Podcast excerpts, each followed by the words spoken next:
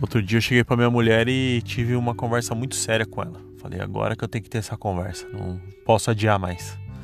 Cheguei para ela, falei, ó, o negócio é o seguinte, a gente não tá conseguindo se comunicar muito bem, né?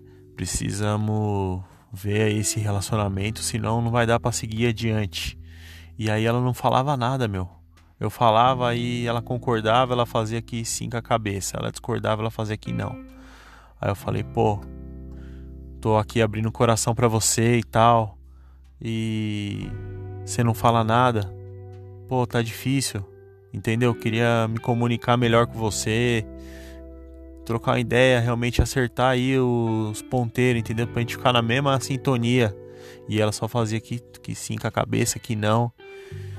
E aí eu falei pra ela: desse jeito aí não vejo futuro pro nosso relacionamento. Você quer terminar? Você quer ir cada um pro seu canto? Aí ela fez que não com a cabeça. Eu falei: porra, você não vai falar nada? Aí ela tirou o meu pau da boca e falou: Razuki, depois a gente conversa.